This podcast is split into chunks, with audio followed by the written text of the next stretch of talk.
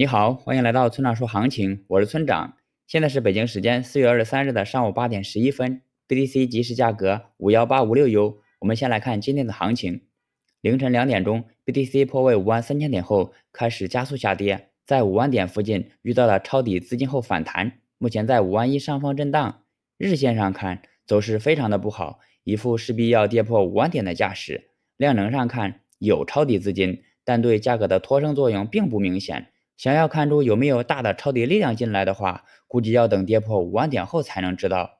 但在跌破五万点之前，仍然按照宽幅震荡看待即可。另外，我再重复一遍说了很多次的观点，那就是牛市没有走，多头不要过分的担心。总结一下，考验五万点支撑的时候到了。接下来是交易思维模块。今天 BTC 再次下跌，那就来谈一谈操作周期与心态的问题吧。先给出我的一个结论。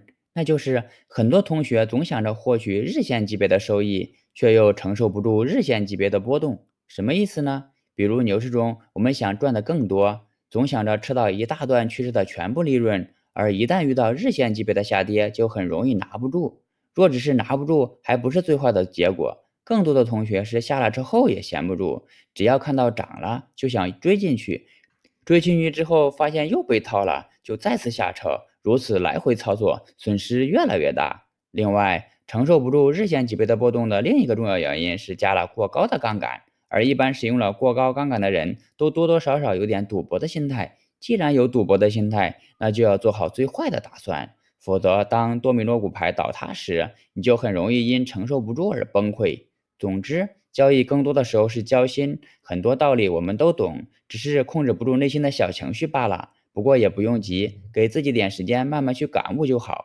好了，以上就是本期节目的全部内容。如果你想参考我的最新操作，请查看今天的策略版分析。拜拜。